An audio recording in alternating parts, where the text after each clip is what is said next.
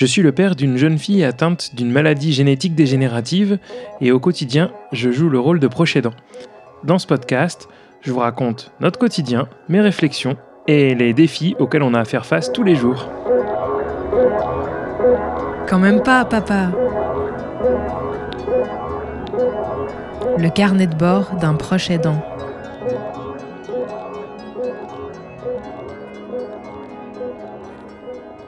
Bienvenue dans ce premier épisode de la deuxième saison de Quand même pas papa.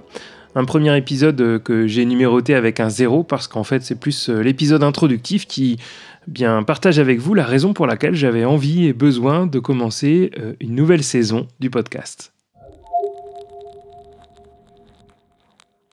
Il s'est donc passé une année à peu près depuis le début de la première saison et puis le début de cette deuxième saison.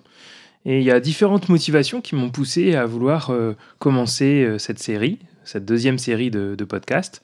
La première, c'est pour documenter les évolutions, parce qu'il y a des évolutions dans la maladie de la vie de ma fille et donc euh, des évolutions dans notre quotidien. Et aussi parce que, en conséquence, il y a aussi des évolutions dans mon rôle d'aidant et des choses que je commence à changer parce que ben il y a besoin de s'adapter encore plus. Ce podcast, c'est aussi un moyen pour moi de structurer mes idées, euh, de prendre le temps de dire euh, ce qui change. Euh, puis en fait, je m'aperçois que ça aide à mieux agir, de formaliser, de mettre des mots, de construire la pensée sur ce qui se passe. C'est un peu aussi pour moi une thérapie, donc voilà, bah, je vous embarque dans cette deuxième saison. Et puis au-delà de ça, c'est aussi l'idée de partager avec les proches ce qui fait notre quotidien. Et ce podcast, bien comme les précédents, l'aurait naturellement fortement destiné. Comme je l'ai évoqué dans la première saison de ce podcast, ma fille est atteinte d'une maladie génétique dégénérative. Ça signifie qu'au fil du temps, il y a de nouveaux symptômes qui apparaissent dans son quotidien, qui entravent parfois euh, sa capacité à interagir avec le monde. Et finalement, il n'y a que le temps qui passe qui permet de percevoir cette progression de la maladie euh, dégénérative. Euh, et c'est parfois le temps long qu'il est nécessaire de solliciter parce que cette évolution, elle est souvent lente. Alors bien sûr, il y a parfois des changements un peu plus majeurs, brutaux, et c'est notamment ce qui m'a donné envie de commencer cette deuxième saison. Mais la plupart du temps, ces changements ne sont pas perceptibles à l'échelle de la journée, de la semaine, voire même du mois. Ça se fait petit à petit. Et si on ne prend pas le temps de regarder en arrière, si on prend pas, si on n'a pas des outils pour se souvenir de comment c'était euh, quelque temps avant, et c'est pas simple de comprendre et de voir ce qui est en train de se passer. C'est d'autant pas simple que parfois les changements euh, sont contre-intuitifs, c'est-à-dire qu'il peut y avoir un peu de mieux, ou alors euh, il y a une semaine où c'est vraiment difficile, tout, tout devient compliqué. Et puis on retrouve une certaine sérénité, et à chaque fois on se dit, bon, bah cette période un peu compliquée, c'était un passage. Mais ces passages, ils s'installent au fil du temps, puis ça devient la nouvelle norme. Et donc, il n'y a pas possibilité de d'observer la différence non plus avec la semaine d'avant.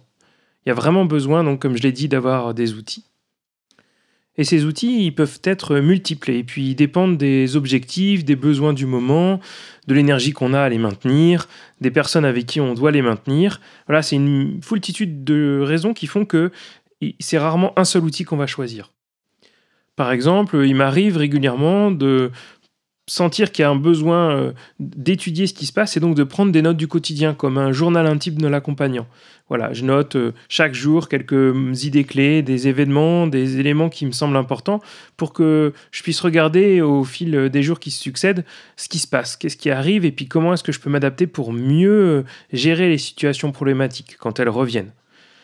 Il y a aussi parfois le besoin de monitorer un aspect en particulier l'apparition des crises d'épilepsie, dès le début presque, j'ai pris le temps de les saisir dans un tableur, voilà, quelque chose qui permette de faire des statistiques après, c'est mon côté scientifique, mais c'est des outils qui ont aussi servi à d'autres personnes de l'entourage de ma fille pour pouvoir discuter ensuite de l'apparition de ces crises d'épilepsie.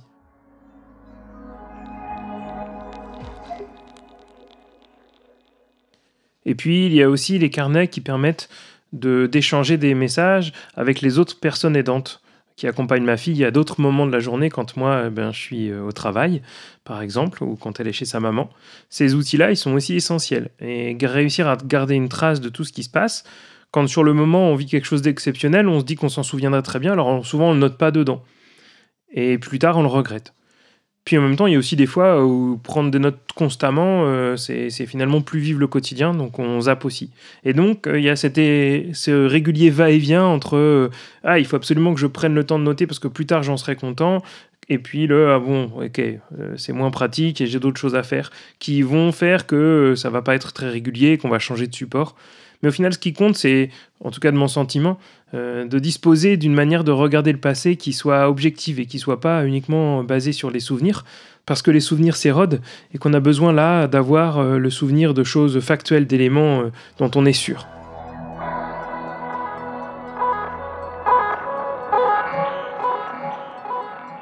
Le podcast, c'est aussi un bon outil de mémoire, parce que ce que j'ai dit et ce que j'ai enregistré il y a un an, ça correspond déjà plus à ce qu'on vit au quotidien. Il y a plein de choses qui ont changé. Et c'est en partie pour ça que je redémarre une nouvelle saison. C'est parce que j'ai besoin de partager ici euh, les différents aspects qui ont fait que notre quotidien a changé. Tout est devenu plus compliqué pour euh, ma fille. La verbalisation, c'est devenu un vrai défi, encore plus qu'auparavant. Euh, le déplacement aussi, même si finalement au fil du temps, ça se stabilise un petit peu sur cet aspect-là. Euh, mais il y a des fois des journées entières où euh, marcher devient, même quelques pas, devient très compliqué. Un élément qui entrave beaucoup le quotidien, c'est sa capacité à comprendre les choses. Euh, on se retrouve parfois confronté à des, à des moments où les discussions sont très très compliquées même si on prend le temps, parce qu'elle n'arrive pas à maintenir ou à comprendre, à assembler euh, ses idées pour, euh, concevoir une, pensée cohérente. Et puis, elle tente de solliciter des souvenirs qui, bah, parfois s'effritent, parfois se recomposent, parfois apparaissent.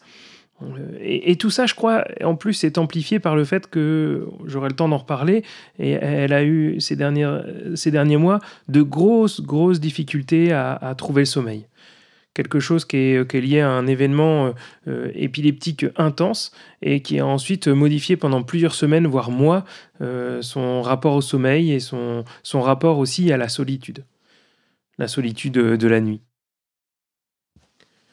Tous ces éléments font qu'elle a de plus en plus de difficultés à interagir avec le monde. Je l'avais déjà dit dans un épisode passé, euh, mais ça porte sur le monde ses, aidants, les personnes qui sont autour d'elle, parce qu'ils sont capables de la comprendre et de lui rendre accessible le monde extérieur, et puis de rendre accessible au monde extérieur ce qu'elle a envie de partager. Mais en fait, au fil du temps, on s'aperçoit que cette fenêtre sur euh, l'autre, elle euh, se rétrécit parce que maintenant, euh, quand on invite des gens, quand on croise des gens dans la rue et que j'échange avec d'autres personnes, elle se sent délaissée. Elle a l'impression que j'interagis plus avec elle dès lors que je prends 15 secondes pour répondre à quelqu'un. Et il faut vraiment, quand je suis avec elle, que je me place en passeur de ce qu'elle essaye d'exprimer, même si parfois, et de plus en plus, ce qu'elle exprime euh, n'est plus du tout connecté à ce qui se passe autour d'elle. Ce sont des idées en boucle qui reviennent constamment et qui concernent ses préoccupations constantes, les petits objets qu'elle apprécie énormément, dont elle a besoin, qu'elle tient dans la main, des vérités absolues qui sont des choses essentielles pour elle. Papa, tu es plus grand que moi, et qu'elle doit régulièrement reprononcer certainement pour retrouver de la confiance dans le monde qui l'entoure. J'arrive quand même à l'intéresser au monde extérieur, mais ça demande beaucoup d'énergie parce qu'il faut casser ces boucles de répétition dans lesquelles elle reste enfermée et lui donner l'accès euh, à l'extérieur. Euh, parfois, j'ai l'impression que ça, c'est presque la heurter. Alors pour prendre en compte euh, tous ces besoins qui évoluent au fil du temps, il est nécessaire d'ajuster les choses, euh, changer les habitudes, réorganiser des espaces, réorganiser des habitudes pour euh, que ces moments de convivialité soient toujours présents, puis qu'on arrive quand même à assumer les tâches obligatoires qui sont un petit peu plus compliquées à mettre en place. Ces changements-là, j'ai envie et besoin de les raconter avec vous, et c'est donc la raison pour laquelle je commence cette saison 2, euh, et dans laquelle je raconterai euh, où on en est et comment, euh, quand on est un proche qui accompagne une jeune fille atteinte d'une maladie génétique dégénérative, on doit redoubler constamment d'imagination pour pouvoir rendre le quotidien agréable, ludique, aimant et chaleureux. Bienvenue dans la deuxième saison du podcast Quand même pas papa, consacré au fait d'être proche aidant. J'ai choisi de changer un petit peu le format en diffusant un épisode toutes les deux semaines plutôt que toutes les semaines pour réussir à tenir le rythme plus facilement. Alors je vous dis à dans deux semaines. Un podcast à retrouver sur le.